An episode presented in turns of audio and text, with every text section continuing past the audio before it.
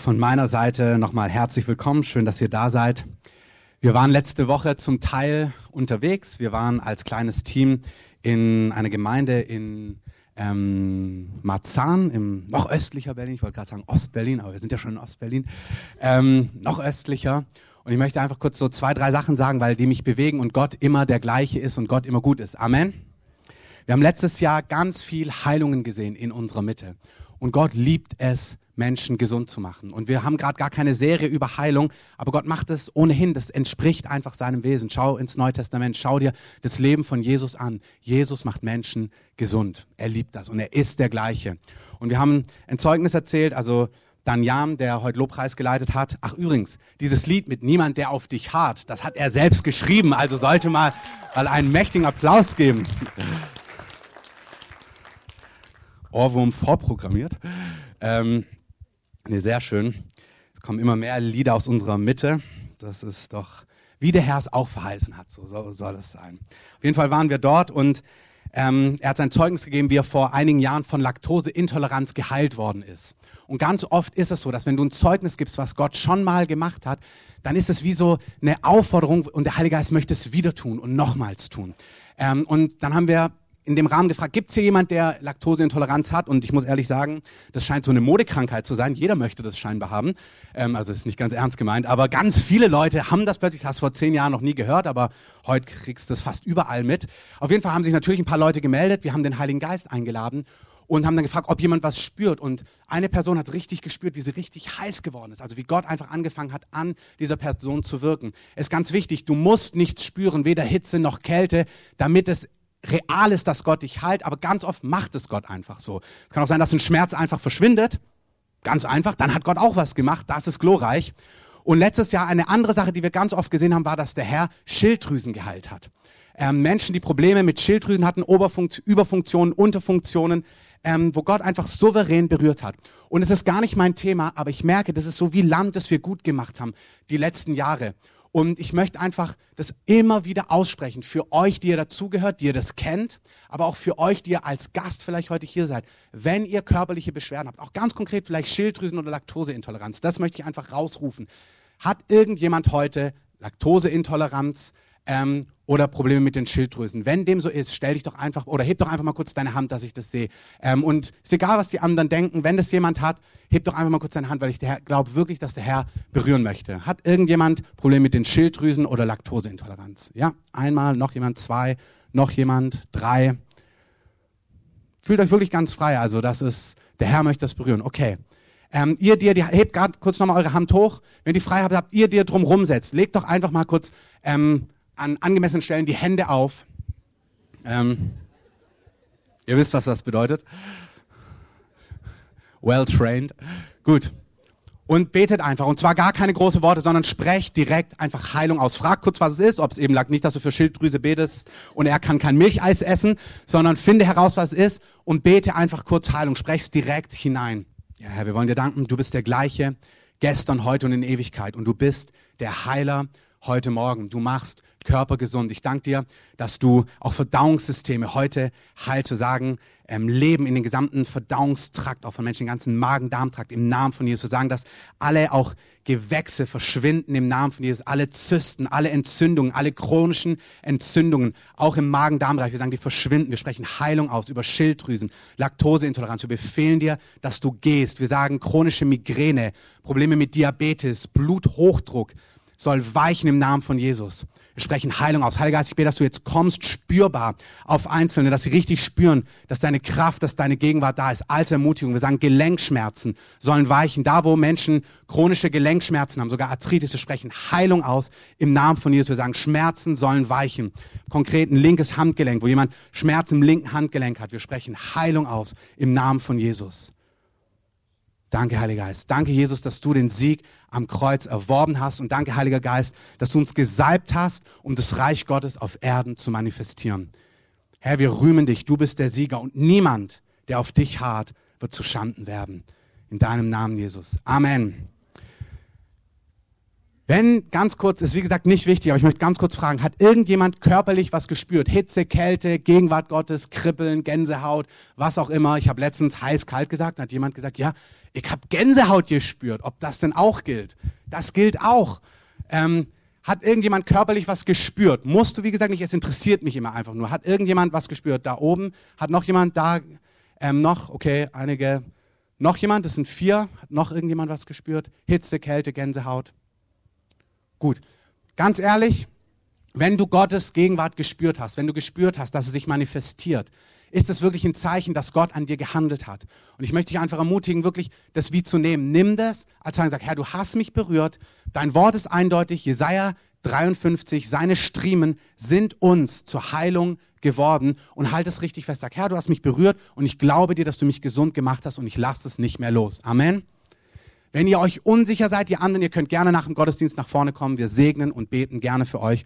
Und um was ich euch förmlich anflehe, ist, wenn ihr geheilt worden seid hier, schreibt uns eine E-Mail, mail at kreative.org, findet ihr auf der Seite, kommt zu uns. Wir wollen einfach diese Geschichten sammeln, da wo möglich ist, auch ärztliche Belege dazu packen, dass man einfach sieht, dass Gott ist real und Gott handelt ganz real. Amen. Amen. Gut. Wir gehen zurück in unsere Serie, die wir im Dezember gestoppt haben. Ich weiß nicht, wie lange, ehrlich gesagt, aber heute auf jeden Fall.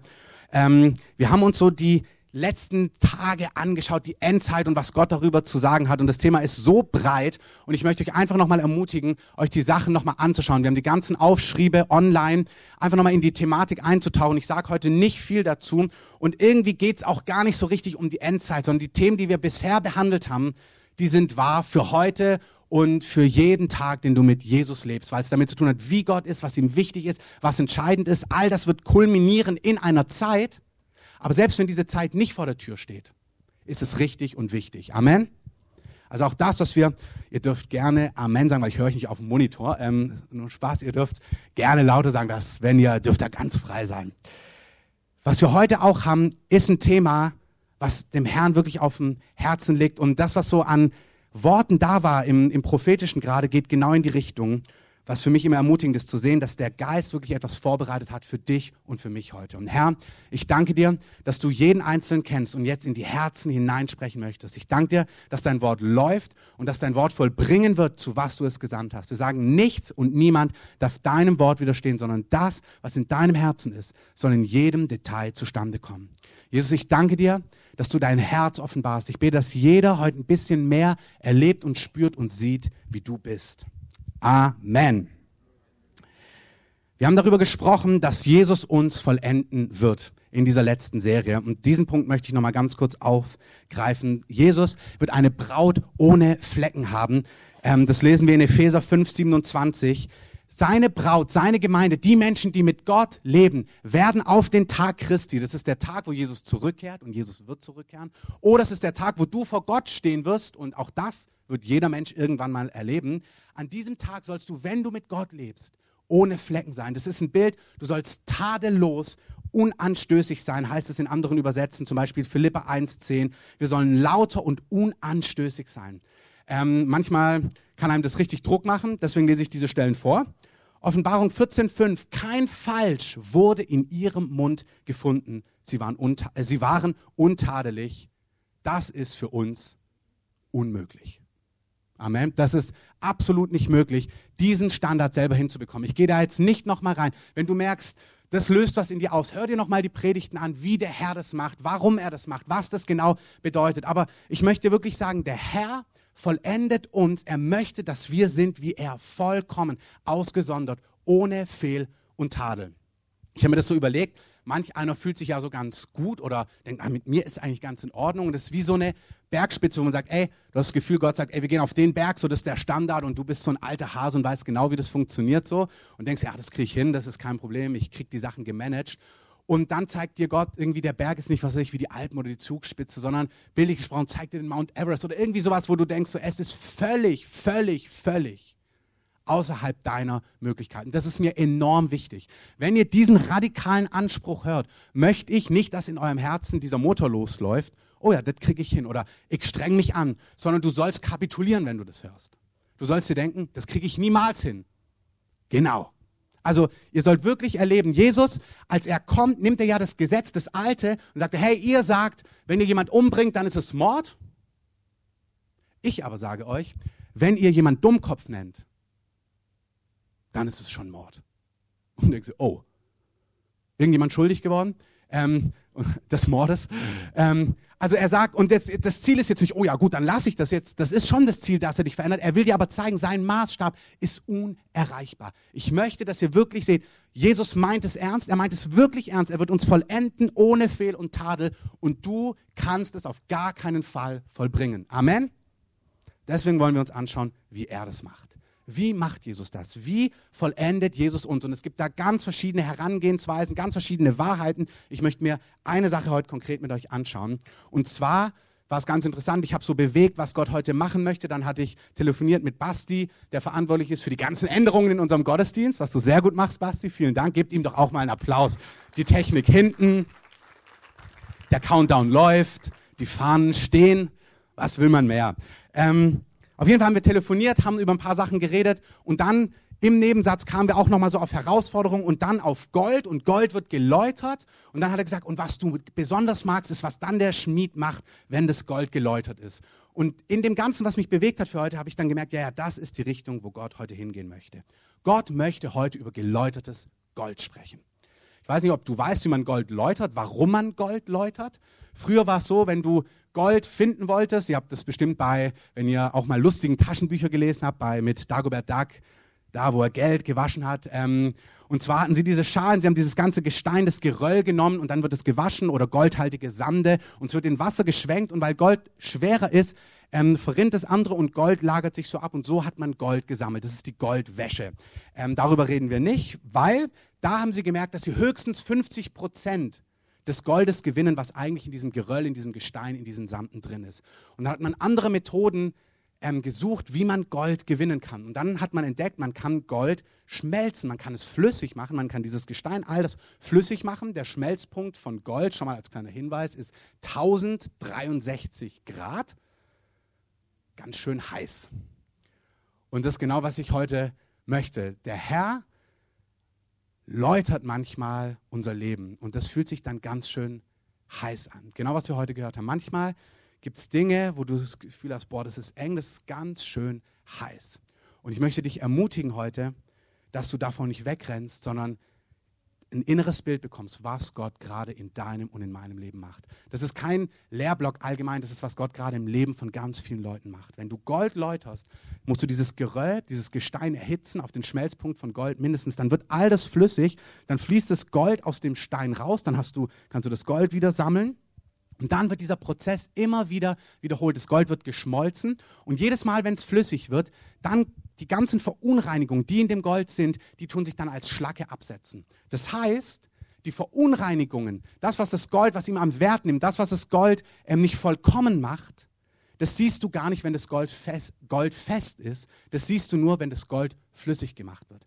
Also es kann etwas verunreinigt sein im Gold. Und nur wenn du es flüssig machst, wenn du es so sehr erhitzt, dass es flüssig wird, dann siehst du diese ähm, Unreinheiten, dann kommt diese Schlacke, die sich oben absetzt. Und dann hat Basti gesagt, das wirst du jetzt mögen.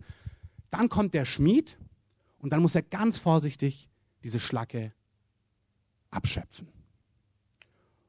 Und das Pendant dazu ist mein und dein Leben. Schmutz und Verunreinigung, Dinge, die in uns wirken, die in uns sind, sind manchmal in festem Zustand, in stabilem Zustand, in Zuständen, wo alles rund ist, wo alles gut ist, wo du mitten im Leben stehst, einfach nicht erkennbar.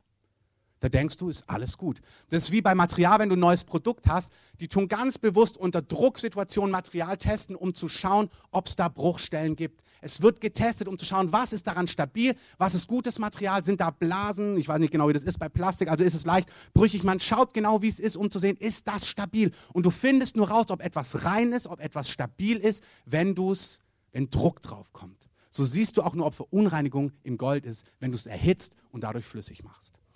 Der Herr, und das ist ganz wichtig, mir geht es heute um das Herz Gottes, ist kein pedantischer Pfennigfuchser, der dich anguckt und sagt, guck mal, wie ich noch einen Fehler finde. Und glaub mir, ich bringe dich so in die Bedrängnis, damit ich gucken kann, ob da noch was in dir drin ist. Sondern Gott hat dir und mir sattes Leben verheißen. Amen.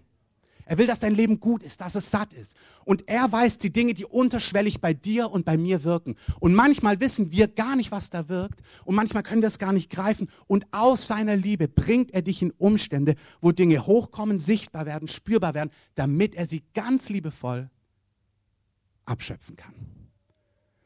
Das heißt, manchmal werden Dinge heiß, aber dann kommt der Schmied ganz liebevoll, ganz sanft und nimmt diese Dinge raus und zieht, bildlich gesprochen, den Zahn.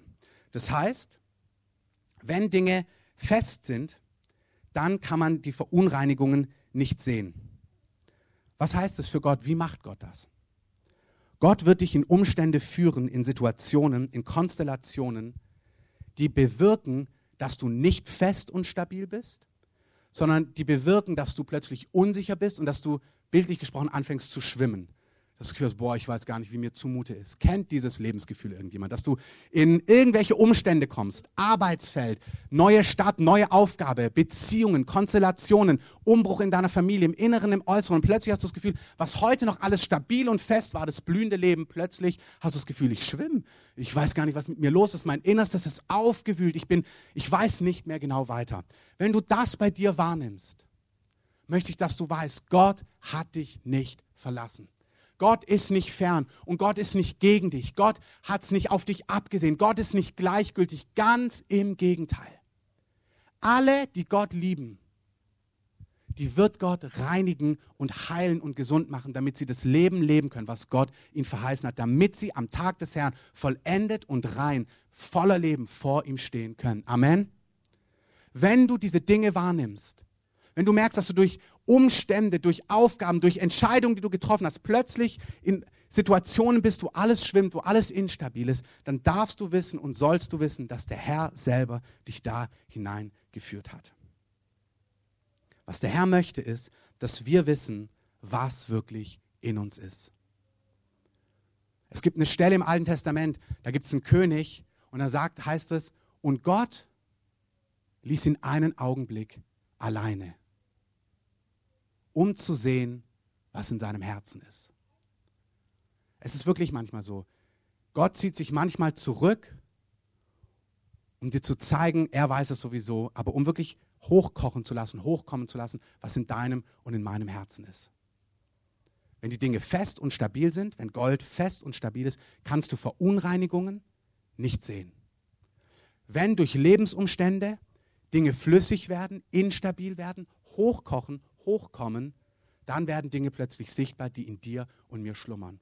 Und dann ist ganz wichtig, was machen wir dann damit? Das schauen wir uns gleich an. Ich möchte euch ein paar Stellen geben im Alten Testament und im Neuen auch, wo wir einfach das sehen, dieses Bild vom Läutern. Sprüche 17,3. Da heißt es, der Schmelztiegel für das Silber und der Ofen für das Gold. Aber ein Prüfer der Herzen ist der Herr. Da heißt es der Ofen und der Tiegel für Silber und Gold, aber bei uns bei unserem Herzen, da ist es der Herr, der Dinge hochkochen lässt, um zu sehen, was da drin ist. Bitte, ich sage es nochmal. Gott lässt Dinge nicht hochkommen, um dir dann zu sagen, guck mal, was du für einer bist. Ey, du bist ja die allerletzte. Das ist nicht Gottes Herz. Gott lässt Dinge nicht hochkommen, um dich anzuklagen, um dich fertig zu machen, sondern um dich zu lieben, um dich heil zu machen und um dich zu reinigen. Amen. Wenn ich im Leben meiner Tochter Dinge sehe, die nicht optimal laufen, dann ist mein Herz nicht, ihr das zu zeigen, um mir zu sagen, wie schräg sie ist, sondern mein Herz ist, sie zu gewinnen, ihr das zu zeigen, damit sie es selber sieht und dann ihr zu helfen, dass Dinge sich verändern. Gott selber will in dir wirken. Er hat das Werk in dir begonnen. Er wird es vollenden. Amen. Dazu müssen wir aber Dinge sehen und erkennen. Psalm 66, 10. Herr, du hast uns geprüft, hast uns geläutert, wie man Silber, in diesem Fall Silber oder wie man Gold läutert. 1 Samuel 16, 7. Der, der Mensch sieht auf das, was vor Augen ist. Der sieht den Goldklumpen. Der Herr aber sieht auf das Herz. Der Herr sieht tiefer. Der Herr sieht ganz genau, was da noch drin schlummert, was da noch drin ist. Und er möchte, dass es hochkommt. Das ist genau der Vers, den auch Basti vorgelesen hat. Wir sehen das Sichtbare. Gott sieht das Unsichtbare. Er bringt uns in Bedrängnis, um ein ewiges Werk in uns zu wirken, um Dinge rauszuholen, anzusprechen, die er ansprechen möchte. Noch zwei Stellen. Jesaja 48, siehe, ich habe dich geläutert, doch nicht im Silberschmelzofen. Also herzlichen Glückwunsch, du musst nicht in den Ofen. Aber ich habe dich geprüft im Schmelzofen des Elends. Uh. Streichen. Das ist bestimmt eine falsche Übersetzung. Die Theologen gehen dann immer ins Griechische oder ins Hebräische und sagen, das heißt bestimmt was anderes. Aber da steht im Schmelzofen des Elends. Aber ganz wichtig, Krankheit ist nicht von Gott gegeben, damit du was lernst, überhaupt nicht. Aber dein Leben, deine und meine Herausforderungen im Alltag, das ist eigentlich Gottes Plan, dass die kleinen Engen, die kleinen Herausforderungen in deinem und meinem Alltag ausreichen, dass du dich elend fühlst. Die Frage ist, wie hoch muss das Maß sein, dass du dir eingestehst, dass es dir nicht gut geht bei der Situation? Also reicht es, dass du einen neuen Job hast und das Gefühl hast, boah, ich bin völlig überfordert, dass Gott, dass du zu Gott rennen kannst und er dein Herz berühren kann? Oder muss es tragischer werden? Der Herr sagt, sei doch butterweich, wenn du was wahrnimmst, in dir was hochkommt, renn doch damit gleich zu mir.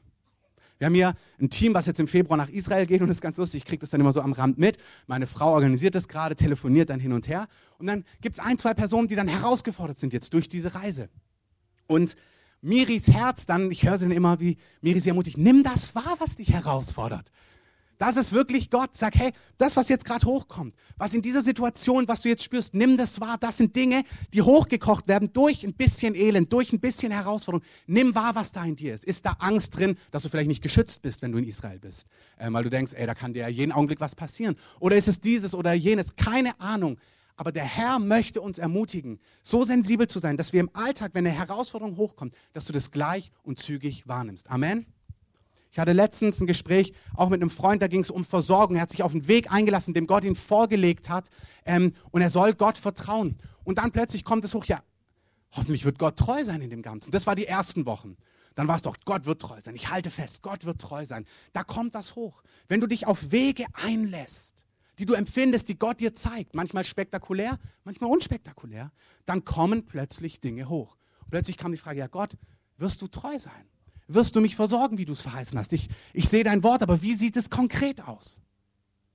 Und nach einigen Wochen hat sich noch nichts getan, dann kam plötzlich eine ganz andere Frage.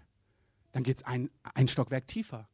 Ja Gott, wenn ich falsch gehört habe, wenn du gar nicht gesagt hast, ich soll in die Richtung gehen und du versorgst mich, wenn das vielleicht die völlig falsche Entscheidung war, wirst du dann treu sein? Bist du auch treu, wenn ich einen Fehler mache? Oder bist du nur treu, wenn ich alles richtig mache?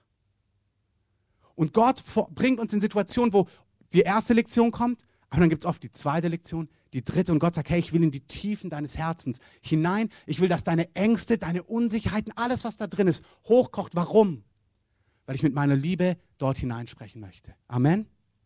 Du erlebst es ganz oft, Miri und ich, wenn man so ein bisschen und viele andere, aber ein bisschen geübt ist, Leute kennt, ähm, oder ich nehme mal das Beispiel meiner Frau, als meine Frau auf die Bibelschule kam, ähm, da hatte sie auch ihr ganzes Leben ohne Gott hinter sich, ähm, war nur 19 Jahre, haben ausgereicht, dass sie ein bisschen Gepäck dabei hatte. Und dann hat dort einer für sie gebeten hat gesagt, boah, ich sehe, da ist ganz viel Trauer in dir. Und Miri hat ihn angeguckt und hat gesagt, Trauer in mir? Also Miri war wirklich so eine fröhliche, lustige, herzliche Person. Deswegen habe ich mich auch gleich in sie verliebt. Ähm, das war nicht schwer. Und sie konnte überhaupt nicht greifen, was da drunter sein soll. Und manchmal ist es so, wenn dann Gott sagt, hey, Gott möchte dein Tröster sein und du denkst dir, Tröster? Ich bin das blühende Leben, wo soll er mich denn trösten? Und das erlebst du ganz oft im Gemeindeseelsorge-Kontext, dass du merkst, Gott will den Leuten was zusagen. Hey, Gott will dir echt sagen, er ist dein Helfer. Und der Typ sagt, mein Helfer? Alter, ich krieg mein Leben echt geregelt. Ich brauche gar keine Hilfe. Und Gott in seiner Liebe, wenn er dir so eine Lektion beibringen wird, will, wird gewisse Konstellationen zulassen oder dich hineinführen, wie auch immer das geartet ist, ganz liebevoll, dass du merkst, doch, doch, du brauchst wirklich das Wissen, die tiefere Offenbarung, dass er dein Helfer ist. Amen. Das heißt, vielleicht nimmst du Dinge gar nicht wahr und Gott will dir begegnen in einer Art und Weise, aber das, was er dir als Lösung bringt, wirkt für dich gar nicht attraktiv, weil du gar keine Lösung brauchst. Du denkst, ich brauche keine Lösung, ich habe gar kein Problem. Sagt der Herr, ich liebe dich, du hast ein Problem. Ähm, und ich werde es dir auch zeigen. Das heißt, er bringt dich in den Schmelzofen, in Anführungszeichen, des Elends. Aber bitte, Ihr braucht an nichts Tragisches denken, vorzeitiger Tod, Krankheit, brutalste Unfälle, überhaupt nicht. Gottes Wort ist eindeutig, kein Unheil soll dir nahen. Kein Schrecken soll deinem Zelt nahen, keine Plage, nichts dergleichen. Davon redet die Schrift nicht. Man muss genau schauen, was sie damit meint. Sie meint das, was ich gerade beschreibe. Der Herr bringt dich in deiner Beziehung, in Freundschaften, auf Arbeit oder in Arbeitslosigkeit, in Situationen, wo Dinge hochkommen. Lass uns das mal konkret anschauen bei meinem Lieblingsfreund Petrus. Markus 14, 27 bis 31. Da lesen wir Folgendes. Markus 14, 27 bis 31. Jesus spricht zu seinen Jüngern. Also er redet über die Kreuzigung, die vor ähm, die kurz davor ist zu geschehen. Und dann sagt er, ihr werdet euch alle ärgern, denn es steht geschrieben im Alten Testament, ich werde den Hirten schlagen, sagt Gott der Vater, und die Schafe werden zerstreut werden. Das ist ein prophetisches Bild. Jesus wird sterben und die Schafe werden sich zerstreuen. 28, nachdem ich, Jesus, aber auferweckt sein werde, werde ich euch vorangehen nach Galiläa. Petrus aber sprach zu ihm, wenn sich auch alle ärgern werden, ich nicht. Und Jesus spricht zu ihm, wahrlich, ich sage dir, dass du heute in dieser Nacht, ehe der Kran zweimal kräht, mich dreimal verleugnen wirst. Er aber sprach nachdrücklich, wenn ich mit dir sterben müsste, werde ich dich nicht verleugnen. Petrus ist mir sympathisch. Seine Jünger, äh, seine Freunde, die anderen elf, sind noch cooler. Die stehen nur drumrum, hören das, was Petrus sagt. Sagen, ebenso aber sprachen alle. Dann sagen die anderen auch, genau, wir auch nicht. Ähm, also die reden einfach nur nach. Aber Petrus ist wirklich überzeugt. Und stell dir mal das Gespräch drei Tage vorher, ist, war wie folgt. Sie sitzen am Lagerfeuer und Petrus sagt, oh Jesus, ich möchte noch näher an dich hinwachsen. Ich möchte dir noch ähnlicher werden, noch mehr werden wie du. Fehlt mir denn noch was? Und Jesus sagt, Petrus, fast gar nichts. Du bist fast perfekt, wenn ich ehrlich bin. Aber so eine Kleinigkeit nehme ich bei dir wahr. Du hast richtig Menschenfurcht. Du sagst von mir hier das, aber wenn dann andere Leute kommen oder so ein bisschen eine Drucksituation kommt, dann sagst du genau das Gegenteil. Oder dann stehst du gar nicht zu dem, was, was du mir gesagt hast. sagt Petrus, stimmt doch überhaupt nicht. Guck mal da und da, was ich da und da gemacht habe. Das, das kann ich in meinem Leben überhaupt nicht sehen. Sagt Jesus, doch, das ist wirklich ein Problem in deinem Leben. Petrus sagt, ey, Jesus, tut mir wirklich leid. Also du bist Gottes Sohn, aber du täuschst dich. Menschenfurcht, Zweideutigkeit, bei mir kein Problem. Jesus sagt, Petrus, ihr werdet euch alle ärgern und ihr werdet nicht verleugnen. Petrus sagt, du, ich habe es dir schon gesagt gestern Abend, ich habe damit kein Problem. Ich werde dich nicht verleugnen. Und ich sage es dir nochmal nachdrücklich. Ich, ich könnte sogar für dich sterben. Ich liebe dich so sehr. Ich würde für dich sterben. Und Leute, ich möchte euch eins sagen. Das ist wirklich das Herz von Petrus. Das ist wirklich sein Herz. Petrus, Petrus sagt, Jesus, ich würde für dich hingehen, wo auch immer du willst. Du hast mein ganzes Leben. Niemand hat mich so berührt wie du. Du hast meinem Leben Sinn gegeben. Für dich würde ich alles tun. Und Jesus sagt, ich weiß. Deswegen muss ich die Verunreinigung in deinem Material hochholen und abschöpfen, damit du nicht brichst, dann, wenn es drauf ankommt. Ich weiß, dass das dein Herz ist, aber es gibt Dinge in dir, die werden sabotieren, was du tun möchtest in Drucksituationen. Deswegen nehme ich dich jetzt beiseite. Ich werde jetzt Dinge wirken, damit du in fünf Jahren, in zehn Jahren, eines Tages, wenn ich nicht mehr hier sein wird, wirst du in Rom sein. Man wird dir, man wird dir befehlen, abzuschwören von Jesus. Und du wirst stehen und man wird dich kreuzigen, umgekehrt und du wirst den Glauben nicht verleugnen. Damit du down the road stehen wirst, nehme ich heute aus deinem Material raus, was dich dann zu Fall bringen würde. Es muss nicht so dramatisch sein, was, was, wo du stehen wirst für Jesus. Aber Jesus, weil er dich liebt, bringt dich in den Ofen des Elends heute, in deinem Umfeld, um Dinge hochkommen zu lassen, die er abschöpfen möchte, damit du stehen kannst am Tag der Bedrängnis. Amen. Ihr kennt die Geschichte alle. Jesus wird verhaftet, alle hauen ab, Petrus ist noch der mutigste, geht hinterher beobachtet genau, was passiert. Als man ihn fragt, ey, du warst doch auch mit Jesus, verleugnet er ihn einmal, zweimal, dreimal. Der Hahn kräht. Petrus weint bitterlich. Und ich sage es euch immer wieder, es heißt in diesen Evangelien, und Jesus guckt ihn an. Und wirklich diese Frage, ich frage euch das immer wieder, wie schaut Jesus? Schaut Jesus mit diesem Blick, siehst du? Habe ich dir doch gesagt, dass du ein Schwätzer bist. Oder guckt er ihn voller Güte und voller Gnade und voller Barmherzigkeit an und sagt, Petrus, ich wusste das. Ich liebe dich. Ich glaube an dich. Der Tag kommt, warte, in drei Tagen wird sich alles ändern. Dann treffen sie sich wieder. Das Erste, was Jesus länger mit Petrus spricht, ist, er hat ihm am Anfang gesagt, ich habe dich berufen. Als sie sich wieder treffen, sagt er, Petrus, ich habe dich berufen wirst du meine Schafe hüten, wirst du meine Lämmer weiden. Ich befehle dir, ich berufe dich, meine Schafe zu hüten. Jesus hat nichts weggenommen von dem, was er ihm gesagt hat, aber er hat ihm gezeigt, was in seinem Herzen ist. So ist es im Alten Testament bei Hesekiah, bei Hiskia. So ist es heute in deinem Leben. Gott möchte dir zeigen, was in deinem Herzen ist. Wir lesen in Galater 2, ganz interessant. Da predigt Paulus ähm, in Antiochien, in einer heidnischen Gemeinde. Dort gibt es jüdische Gläubige, Gläubige aus den Nationen, eigentlich haben sich die Juden immer getrennt von den Leuten, die nicht jüdisch waren, aber damals in Jesus sind beide an den Messias gläubig geworden. Das heißt, sie haben auch gemeinsam gegessen. So hat es auch Petrus gemacht. Er war der Apostel, der das Evangelium zu den Nichtjuden gebracht hat. Natürlich hat er mit denen Zeit verbracht. Er hat mit ihnen gegessen. Dann kommen aber jüdische Gläubige aus Jerusalem, um das zu betrachten, was dort geschieht. Und Petrus kriegt wieder Angst und zieht sich zurück und tut so, als hätte er nicht mit den Heiden gegessen. Und Paulus bekommt es mit und spricht ihn vor an und sagt, ey, sagt Petrus, du heuchelst schon wieder. Du hast mit denen gegessen, aber du gibst es nicht zu. Also wir sehen im Leben von Petrus ist es einfach zutiefst verankert und hey, das ist doch begeisternd. Das möchte ich, dass ihr spürt. Das war im Leben von Petrus. Gott hat es berührt. Und einige Jahre später sehen wir es nochmal in einer Art im Leben von Petrus, in einer anderen Situation. Aber es hat Gott nicht daran gehindert, ihn mächtig zu gebrauchen. Amen. Gott sagt nicht, wenn du vollendet bist, dann gebrauche ich dich oder dann liebe ich dich. Im Gegenteil. Aber Gott sagt, auf dein Leben hingesehen, ich werde dich vollenden, auf den Tag Christi hin und nimm das wahr, was heute bei dir hochkommt. Ich komme zu meinem letzten Punkt. Was kann da hochkommen? Was kommt hoch? Was sind Dinge, die hochkommen können, die spürbar werden können? Im Leben von Judas ist es folgendes. Jesus gibt Judas die Kasse. Er sagt, du bist der Kassenwart, Judas. Wer das Neue Testament liest, sieht, das größte Problem von Judas ist die Kasse, das Geld. Jesus macht es nicht, um ihn zu Fall zu bringen, sondern er möchte, dass Judas sein Problem erkennt. Siehst du, was dein Problem ist? Siehst du, was da hochkommt, Judas? Du nimmst heimlich Geld beiseite. Judas, nimmst du wahr, was in deinem Leben ist? Als die Jünger von Jesus ausgesandt werden, Lukas 9, da sagt er, geht raus, halt die Kranken, weckt die, weckt die Toten auf, treibt Dämonen aus. Und dann lesen wir, wie sie das machen, wie sie super begeistert sind. Und das ist auch ein interessanter Punkt. Hör kurz zu. Es kommen nicht nur Sachen hoch in Drucksituationen. Es kommen auch Sachen hoch, wenn Gott dich befördert oder groß macht oder dich zu Ehren bringt. Kannst du dir vorstellen, die Jungs, Dämonen ausgetrieben, Kranke geheilt, Tote auferweckt, da die kleine Mutter, ich die Hände, sagt Johannes zu Petrus, hast du gesehen? Ich habe nur gemacht und die war sofort gesund. Petrus sagt, ja, aber hast du gesehen, was ich gemacht habe? Ich habe nur mit dem Finger geschnipst und dann war der Knie wieder heil.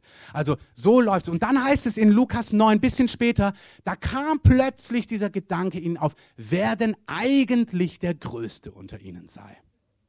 Jakobus sagt, na, ich natürlich, Leute. Ich bin nur in den Raum gegangen, alle sind umgekippt. Habt ihr das gesehen? Und sie betteln sich, wer ist eigentlich der Größte? Und dann hören sie von dieser Gang, die auch Dämonen austreiben, aber gar nicht mit ihnen unterwegs sind, denken sich, ey Jesus, hast du das gehört? Ey, die machen das gleiche wie wir, aber gar nicht mit unserer Gruppe. Wir sind doch die Apostel, wir sind doch die neuen Leiter. Und diese Stadt, in die wir rein wollten, die wollen nicht, dass wir kommen. Die wollen nicht, dass wir eine Konferenz dort machen. Hey, sollen wir da mal Feuer drauf regnen lassen? Also all das kommt hoch. Was kommt hoch in deinem Leben? In Drucksituationen, in Herausforderungen, aber auch in Phasen, wo Gott dich plötzlich segnet, wo Gott dich groß macht, wo Gott dir Ehre gibt, wo Gott dir Raum gibt, wo du plötzlich merkst, so, wow. Ich erlebe das manchmal, wenn Leute gebraucht werden von Gott, zum Beispiel im Bereich Heilung, und plötzlich merken sie, dass Gott auch andere gebraucht in Heilung. Hm. Und wenn du dann merkst, dass sich das innerlich kitzelt, dann nimm das doch bitte wahr. Ich sage euch das ganz ehrlich, ich mache das so. Ich hab, Gott hat angefangen, mich in Heilung zu gebrauchen. Dann habe ich wahrgenommen, dass andere natürlich gebraucht werden im Bereich Heilung. Und dann habe ich gemerkt, in Situationen zum Beispiel, ähm, ich gebe euch mal ein klassisches Beispiel. Ihr, ihr betet beide zusammen, die Person hat dreimal gebetet, es ist nichts passiert. Dann habe ich gebetet, sei gesund. Dann ist was passiert. Ähm, und natürlich feiern wir diesen Sieg gemeinsam. Das Problem war, bei der nächsten Situation erzählt die andere Person, und dann habe ich gebetet und dann ist die Person gesund geworden. Und du denkst dir, nee, warte mal, du hast dreimal gebetet, es ist nichts passiert, dann habe ich gebetet und dann ist sie gesund geworden. Wenn du sowas in dir wahrnehmen könntest, theoretisch, rein theoretisch natürlich nur, dann ist genau das ein Elend, was du spüren solltest. Wieso stört dich das überhaupt? Das sind so Kleinigkeiten, da muss gar nichts groß werden. Nimm doch sowas wahr. Ey, wieso wurde der denn jetzt berufen, eine Hauskirche zu leiten und ich nicht? Ey, wieso steht denn, wurde dem sein Zeugnis erzählt und meins nicht? Es sind diese Kleinigkeiten mitten in deinem und meinem Alltag, die du einfach spüren kannst und wahrnehmen kannst. Es muss nicht groß werden. Was kommt hoch? Ich möchte euch ein paar Sachen vorlesen. Doppelzüngigkeit, was ich gerade gesagt habe. Das ist ein Thema, was mich unglaublich bewegt, dass wir eine Stimme haben. Dass du nicht dort etwas redest und dort das Gegenteil. Sondern dass du eine Person bist, die in sich ruht. Wenn du merkst, du redest so und so, bring's vor den Herrn. Was wir, was wir damit machen, damit schließe ich es gleich ab. Überforderung. Gott bringt Leute in Lebenssituationen, du fühlst dich maßlos überfordert. Nimm es wahr. Gott bringt dich in die Situation, du fühlst dich unglaublich einsam. Vielleicht dachtest du immer, wenn du Prinz Charming oder deine Prinzessin triffst, dann hört all die Einsamkeit in deinem Herzen auf. Jetzt ist er oder sie da und du merkst, ich bin ja immer noch einsam. Und jetzt denkst du dir, ja, das ist, weil du so komisch bist. Wenn du anders wärst, wenn du mehr Blumen, mehr Pralinen, mehr E-Mails, mehr WhatsApp, mehr ähm, Skypen würdest, dann wüsste ich, dass du mich wirklich lieb hast. Und Gott sagt, nee, eigentlich will ich, dass deine Einsamkeit sichtbar wird. Vielleicht kommt bei dir hoch Prahlerei oder Geltungssucht. Was ich gerade beschrieben habe, du denkst dir, ey, ich bin der Heiler und jetzt heilt der andere plötzlich. Und dann erzählt er noch, er hätte gebetet und es wäre passiert, dabei hast du gebetet und es ist passiert. Ähm, Neid, Eifersucht. Eifersüchtig auf Menschen, eifersüchtig auf was andere haben, eifersüchtig auf was andere können, eifersüchtig auf Positionen. Was kommt bei dir hoch? Wo fängt es an, in dir eng zu werden? Lust. Ich glaube, ganz viele kommen, es ist gerade eine Phase, wo ich glaube wirklich Lust, also Unreinheit, sexuelle Lust spürbar wird, wo du plötzlich merkst, vielleicht waren diese Themen durch und du nimmst es plötzlich wieder neu wahr, dass in Situationen was hochkommt und du merkst, oh, ich dachte, ich habe da Sieg. Oder du träumst von Dingen. Miri hat es mal gesagt, Leute träumen dann davon und dann verdammen sie sich total, dass sie das in ihren Träumen wahrnehmen. Dabei will Gott dir was zeigen, was in dir wirkt oder was in dir noch arbeitet. Wenn das bei dir der Fall ist, nimm das wahr. Angst oder Unsicherheit. Wo fühlst du, hast du Angst? Wo bist du unsicher? Wo denkst du, boah, ich kann da nicht weiter, das, das macht mir Angst. Die, finanzielle Situation, die globale Situation, was auch immer für eine Situation. Umstände, wo du plötzlich merkst, dass du ungehorsam oder rebellisch bist. Wo du merkst, Gott sagt Dinge oder Menschen sagen Dinge, die in, in Autorität über dir stehen und du merkst, in dir geht so ein, hm, will ich nicht, mache ich nicht, stört mich. Oder so ein latentes, hm, ich bin nicht völlig dagegen, aber ich ignoriere es einfach. La la la. Ich habe nichts gehört. Das ist die angemessene christliche Form meistens. Die ist nicht laut, die ist meistens so, ich habe nichts gehört, ich mache, was ich will. Ähm, wenn du sowas bei dir wahrnimmst, dann lass es doch genug sein, dass du es zum Herrn bringst. Muss doch nicht noch mehr werden. Nimm's wahr, es entspricht nicht der Haltung des Herrn. Faulheit. Wirklich ganz real. Der Faule denkt, er wäre super schlau. Der denkt, ohne, sein, ohne dass er sich anstrengt, würden Dinge einfach passieren. Faulheit ist eine Hochform des Stolzes. Du denkst, du kannst im Bett liegen und alles klärt sich. Stimmt aber gar nicht. Stimmt wirklich nicht. Im Sprüche lesen wir, der Faule macht seinen Weinberg nicht und dann geht der Weinberg kaputt, die Mauer geht kaputt und plötzlich sind Disteln überall und als der Winter kommt, hat er nichts zu essen. Und da heißt es nicht, und dann betete er und Manna kam vom Himmel. Nee, da hieß es, er betete und Gott sagt, du bist faul und nächsten Frühling machen wir es anders. Also wenn du wahrnimmst, dass bei dir Faulheit ist, der Faule noch ein bisschen schlummer, der Faule dreht sich im Bett wie die Tür in der Angel. Interessanter Spruch sagt die Sprüche. Der Faule greift zum Essen und schafft die Hand nicht mal bis zum Mund zu kriegen. Interessante Bilder. Und der Faule sagt, draußen ist ein Löwe, ich kann dieses und jenes leider nicht tun. Der Faule hat immer eine Begründung, warum er etwas nicht tun kann. Warum er Angst hat, was ihn überfordert, was zu viel ist, was zu wenig ist. Das ist Faulheit und Faulheit muss bekannt werden. Wird hochgekocht, der Herr wird es dir zeigen, du weißt es, dann liebt dich der Herr. Der Herr liebt die Faulen dieser Welt. Amen. Wenn du dich jetzt so richtig überführt fühlst, musst du jetzt wirklich wissen, jetzt würde Gott dich küssen und sagen, komm, wir machen mal einen Ausflug zusammen. Ich finde dich dufte und dann gehen wir das Thema an. Amen? Ist ganz wichtig. Wenn du jetzt verdammt bist, das ist nicht das Herz Gottes. Aber nimm es wahr und fühl dich geliebt und dann wird Gott es angehen, weil das wird dein Leben satt machen. Weil wenn du nur rumhängst, wird nichts von dem zustande kommen, was du eigentlich sehen möchtest. Amen. Amen, Christoph. Das ist wahr. Kontrolle und Manipulation ist der letzte Punkt. Wo kommst du in Situationen, wo du merkst, dass plötzlich Kontrolle losgeht bei dir? Dass du Situationen, Umstände, Sachen kontrollieren willst, manipulieren willst, weil irgendwas in dir hochkommt an Angst, an Unsicherheit, an Schmerz. Hey, wenn das der Fall ist, fühl dich geliebt, aber nimm es doch bitte wahr. Schließen, fassen wir all das zusammen. Was machen wir, wenn wir spüren, dass es hochkommt? Nehmen wir den Faulen. Du spürst, Alter, da ist echt kein Löwe draußen. Ich bin wirklich faul. Ich habe einfach keinen Bock. Und du bist so richtig göttlich überführt von deiner Haltung. Du liegst im Bett nächsten Samstag, drehst dich wie die Tür und denkst dir, oh Mann, er meint wirklich mich. Gut, mein Punkt 1 stimmt nicht. Hier steht jetzt, wenn du in solch einer Situation bist, flüchte nicht. In dieser Situation ist das völlig falsch. In dieser Situation flüchte aus deinem Bett. Nein, ich meine in anderen Situationen. In anderen Situationen, wenn du in so einer Enge drin bist, dann flüchte bitte nicht. Wenn Gott dich in den Ofen bringt, dann renn nicht raus aus dem Ofen. Das ist das Problem bei Gott, dass Gott die Tür nie zumacht von dem Ofen. Der sagt immer, du darfst auswählen, ob du rausläufst. Ja, mache ich. Ähm, raus aus der Situation. Und Gott sagt, nein, bitte bleib im Ofen. Lass hochkommen, lass hochgekocht werden, was hochgekocht werden muss. Ausharren bedeutet dranbleiben. Es heißt in Jakobus, ihr könnt es dann online anschauen, haltet es für lauter Freude. Das ist die Gesinnung. Ich möchte, dass ihr heute rausgeht mit dem Wissen, Gott liebt euch und wenn ihr diese Engen wahrnehmt, dass ihr sagt, Halleluja, ich bin im Ofen. Gott nimmt alle Bruchstellen raus, damit ich stark, stabil und Leben die Fülle habe. Haltet es für lauter Freude, meine Brüder und Schwestern, wenn ihr in mancherlei Prüfung, Situation, Umstand geratet. Indem ihr erkennt, dass genau diese Situation Bewährung eure, das die Bewährung eures Glaubens ausharren bewirkt. Also in dieser Situation, wo ihr Gott vertraut, wo ihr dran bleibt, wird das in euch ein Ausharren bewirken. Das bedeutet, ihr sagt, ich bleibe wirklich dran. Ich gehe nicht raus aus dem Ofen. Ich bin immer rausgegangen. Die ganzen letzten Jahre bin ich aus der Situation rausgegangen. Diesmal gehe ich nicht raus. Ich gehe nicht raus aus dieser Situation, nicht raus aus dieser Beziehung, nicht raus aus dieser Arbeitsstelle, nicht raus aus diesem und aus jenem.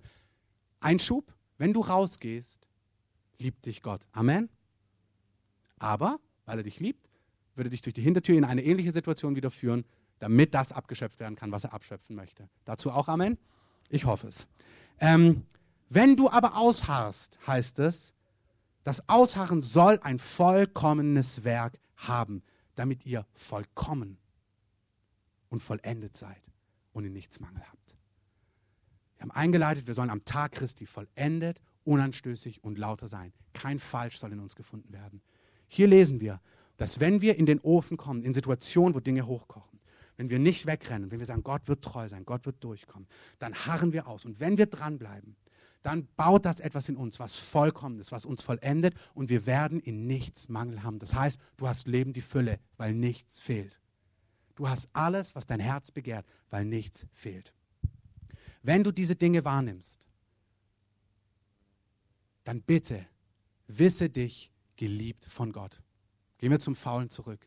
Wenn du richtig überführt bist jetzt von deiner Faulheit oder deiner Kontrolle oder deiner Selbstsucht oder deiner Unreinheit, Männer, die merken, sie haben Träume von Frauen und von ihrer ganzen Vergangenheit und das kommt hoch. Das Wichtigste ist, Gott möchte, dass du siehst, dass das in dir drin ist, dass es noch wirkt, dass noch was in dir arbeitet.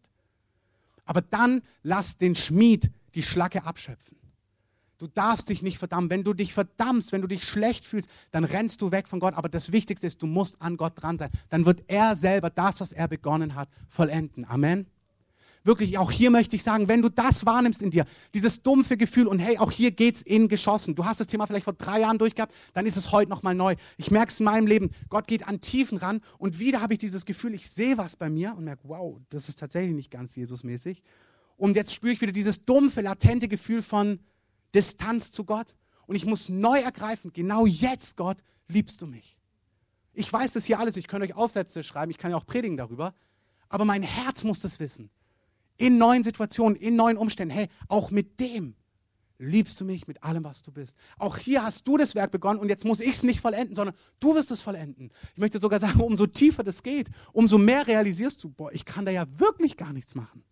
Gott, wenn du das nicht rausholst, wenn du das nicht berührst, dann passiert da gar nichts. Und mit dieser Offenbarung vor Gott zu stehen, sagen, Halleluja, Herr, schöpfe es ab, danke, dass du mich liebst, vollende das Werk, was du in mir begonnen hast. Ich habe ein Gleichnis gelesen, da fragt jemand, wann weiß denn der Schmied, damals, da ging es um Silber, dass das Silber rein ist. Und dann hat er geantwortet, wenn ich mein Spiegelbild darin erkennen kann. Du bist fertig, wenn man Jesus, wenn Jesus sich in dir sieht wenn wir vollendet sind. Lasst uns aufstehen. Ihr seid berufen, wie Petrus berufen ist. Gott möchte euch zu Helden machen, die stark sind und mitten im Leben stehen. Und Gott möchte, dass ihr in Drucksituationen stehen könnt, am bösen Tag, wie es im Epheser heißt. Dass ihr nicht zurückweicht, sondern dass ihr das ausleben könnt, was ihr glaubt und für was euer Herz brennt. Gott möchte, dass ihr loyal sein könnt in Zeiten, wo Verrat promoviert werden wird und gefördert werden wird, was Jesus angeht. In Zeiten, wo Menschen Jesus verleugnen werden und seine Worte, sollen wir stehen für Jesus, für seine Wahrheit und für ihn. Stark im Innersten. Gott hat ein Leben, die Fülle für dich. Und alles, was dieses Leben in Fülle sabotiert, möchte er herausnehmen aus deinem Innersten. Und Gott kocht Dinge hoch in Bedrängnis, in Herausforderung. Nicht um der Bedrängnis selbst willen, sondern um deinetwillen. Und der Herr möchte heute als erstes, dass du dich damit versöhnst. Dass du sagst, Herr, ich halte es für lauter Freude. Vielleicht freust du dich noch nicht wirklich darüber. Aber dass du sagst, Herr, ich nehme das an, weil ich sehe das Tiefere, was du tust. Ich will, dass diese Schlacke aus meinem Leben verschwindet. Ich will, dass das, was meine Ehe Musik macht, was mein Alltag Musik macht, verschwindet. Dazu ist eins ganz wichtig. Nicht der andere ist schuld. Nicht der Umstand ist verantwortlich, nicht dein Ehepartner, nicht dein Chef, nicht deine Kinder, nicht deine Mama, nicht dein Papa, sondern Gott ist an dir dran. Und er holt deine Schlacke raus. Und du musst weggucken, dass wenn der andere sich endlich anpassen, verändern würde, ja, dann wäre es endlich gut. Und Gott sagt, nein, ich hole was aus deinem Herzen raus.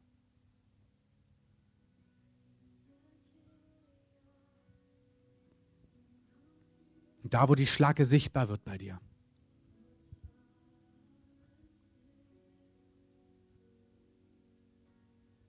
da lass es den Schmied liebevoll abschöpfen. Wenn die Schlacke hochkommt, Martin Hartmann hat mal gesagt, wenn er merkt, dass bei, bei ihm Sachen hochkommen, dann geht er das nicht an, bis er weiß, dass Gott ihn genau jetzt liebt. Wenn du deinen Abgrund wahrnimmst, deine Faulheit, deine Lässigkeit, deine Uneindeutigkeit, deine Lust, deine Sünde, deine Kontrolle, deine Manipulation, deine Angst, deine Unsicherheit, dein Hochmut, deine Prahlerei, dann halte vor Augen, bleib stehen und lass dir vom Heiligen Geist sagen, dass du jetzt ein geliebtes Kind Gottes bist. Und weil er dich liebt, weil er für dich ist, wird er die Schlacke abschöpfen. Danke, Heiliger Geist. Der Herr macht es jetzt gerade, dass er schon Herzen berührt und einfach Dinge abschöpft, die bei dir schon hochgekommen sind. Bei Einzelnen kommt jetzt wirklich schon so ein Release über das Herz, wo der Herr über dein Herz streicht und Dinge einfach wegnimmt und sagt, ich nehme das weg und ich wirke etwas Neues. Ich schöpfe das ab, was so quälend geworden ist die letzten Wochen und Monate, was da so in dir brennt und lagert und sichtbar geworden ist. Danke, Heiliger Geist. Wasch es ab. Wasch es ab, jetzt gerade. Danke, Heiliger Geist. Heiliger Geist, komm und fülle jedes Herz jetzt mit deiner Gegenwart, mit deinem Zuspruch, mit deiner Geborgenheit, mit deiner Sicherheit. Du wirkst in uns, was vor dir wohlgefällig ist. Du vollendest mich in allem Guten. Danke, Heiliger Geist, dass du uns ein Zeugnis gibst, dass wir geliebte Kinder sind heute. Ich sehe bei Einzelnen, du spürst die letzten Wochen deine Unmöglichkeiten. Du siehst deine Berufung, du siehst, was Gott mit dir vorhat. Und du kommst dir vor, wie hinter sieben Mauern unmöglich vorwärts zu kommen. Der Herr sagt, brich auf, komm, fall auf deine Knie und sag mir das genauso. Hör auf, es selber zu machen. Kapituliere und lass, lass mich, mir, mich dir schenken, was du brauchst. Du kommst da niemals aus, durch eigene Kraft hinein. Lass mich zustande bringen, was ich mit deinem Leben vorhabe. Ich bring deine Berufung zustande. Ich bring zustande, was ich dir verheißen habe. Du denkst, du bist schuld, deine Unmöglichkeiten, deine Unfähigkeit, deine Fehler, deine Lässigkeit. Der Herr sagt, hey, ich bringe die Berufung zustande. Es gibt wirklich hier jemand, du denkst, es ist deine Faulheit und deine Lässigkeit und der Herr sagt, das ist oberflächlich. Du bist faul und lässig, weil du total ohnmächtig bist und total hoffnungslos bist, dass es klappt. Deswegen wagst du gar nicht, es anzugehen. Bei dir ist das nicht der tiefere Punkt. Bei dir ist der tiefere Punkt eine Ohnmacht, dass du gar nicht glaubst, dass es bei dir zustande kommt. Der Herr sagt, vertrau mir, ich werde erfüllen, was ich dir verheißen habe. Das ist so wichtig, dass man sieht, was ist die Tiefe. Bei manchen ist es nicht Unreinheit, bei manchen ist es so tief Einsamkeit. Und du merkst, dass wieder Unreinheit oben sichtbar ist, aber Gott will an was ganz anderes ran. Er sagt, eigentlich ist das nur der Spiegel, dass du tief im Herzen alleine bist. Und das will ich berühren. Und wenn ich diese Wurzel berühren darf, dann wird das Oberflächliche abfallen. Herr, ich bete, dass wir nicht an oberflächlichen Punkten hängen bleiben, sondern dass du, Geist Gottes, an die Wurzeln, an die Tiefen unserer Person gehst. Geh an die tiefsten Stellen, die, wo diese Dinge herauswachsen und heraus entstehen. Herr, ich bete, dass du an die Wurzeln gehst, wo das entsteht, was uns lähmt, was uns kaputt macht und was uns beraubt.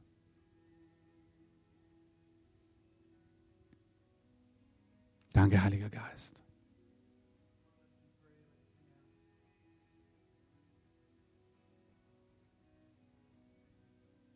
Danke, Heiliger Geist. Ich sehe wirklich, das ist so wichtig, dass wir nicht oberflächlich uns verdammen, ja, da ist Lust, sondern dass du siehst, was ist unten. Da ist Faulheit, ja, aber was ist unten? Da ist Kontrolle und Manipulation, ja, aber was ist unten? Was ist unten? Da lehnst du Autoritäten ab, okay, aber was ist unten? Was ist in deinem Herzen? Wo, ist, wo kam das Misstrauen her? Danke, Heiliger Geist. Ich sehe, wie Gott Einzelne, ich nehme ganz kurz noch die Minute, eigentlich sind wir drüber, aber ich, weil der Heilige Geist einfach gerade spricht. Das sind Einzelne hier, das sagt Gott zu Frauen, du bist mit dir gar nicht versöhnt. Du lehnst dich, deine Weiblichkeit, deine Schönheit total ab. Du bist nicht versöhnt mit dir. Du liebst dich nicht. Und der Herr sagt, ich liebe dich. Und ich sehe, wie es bei Einzelnen über die körperliche Schönheit geht. Und das ist wie das Kampffeld, auf dem du bist. Aber der Herr sagt, da musst du weggucken. Das ist nur auch das Äußere. Es ist innerlich. Du fühlst dich in deinem Charakter, in deiner Stärke, in deinem Wesen abgelehnt. Das hat sich körperlich dann geäußert an Stellen. Aber du lehnst eigentlich deine Persönlichkeit ab. Und ich sehe, wie Gott zu einzelnen Frauen sagt, dass er dir das zuspricht, dass dein Wesen, deine Persönlichkeit, deine Stärke, deine Art super lieblich ist vor Gott. Ich sehe bei einzelnen Frauen, Gott sagt dir, du bist, du bist, da ist dieses Gefühl, ich bin zu groß, also wirklich körperlich zu groß. Und andere sagen, ich bin nicht zierlich genug. Und das ist ein Joch auf deinem Leben und der Herz zerbricht dieses Joch heute Morgen. Er sagt, du bist gelähmt. Ich sage dieser Macht, die dich gefangen hält, dass sie gehen muss im Namen von Jesus. Ich sage, das Joch zerbricht über dir und du sollst frei sein, dich zu genießen und dich zu lieben.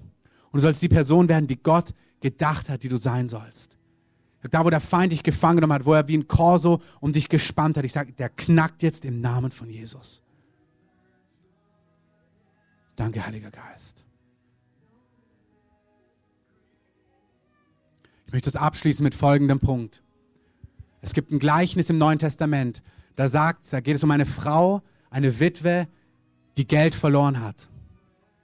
Und sie tut alles durchstöbern, ihre ganze Wohnung, jedes, jedes Bett, jeden Schrank, jeden Stuhl wegschieben, um diesen Pfennig wieder zu finden.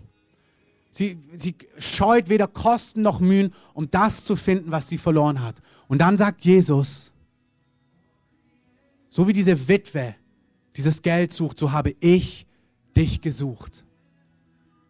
Wenn du heute hier bist und noch nicht mit Gott lebst, dann darfst du wissen, dass Gott selber dafür gesorgt hat, dass du das heute hörst, weil Jesus dich liebt, weil Gott dich liebt, weil Gott dich gemacht hat und er mit dir leben möchte. Gott möchte, dass du seine Liebe kennst. Gott möchte, dass all deine Schuld vergeben ist. Gott möchte, dass du reingewaschen bist von allem, was dich von ihm trennt. Gott möchte dir ewiges Leben schenken. Deswegen ist er für dich an einem Kreuz gestorben und auferstanden. Er hat deine Schuld genommen und sie an einem Kreuz bezahlt. Wenn du heute hier bist und noch nie Ja gesagt hast zu Jesus, noch nie Gott die Chance gegeben hast, in dein Leben zu kommen, dich reinzumachen und dir ein neues Leben zu geben.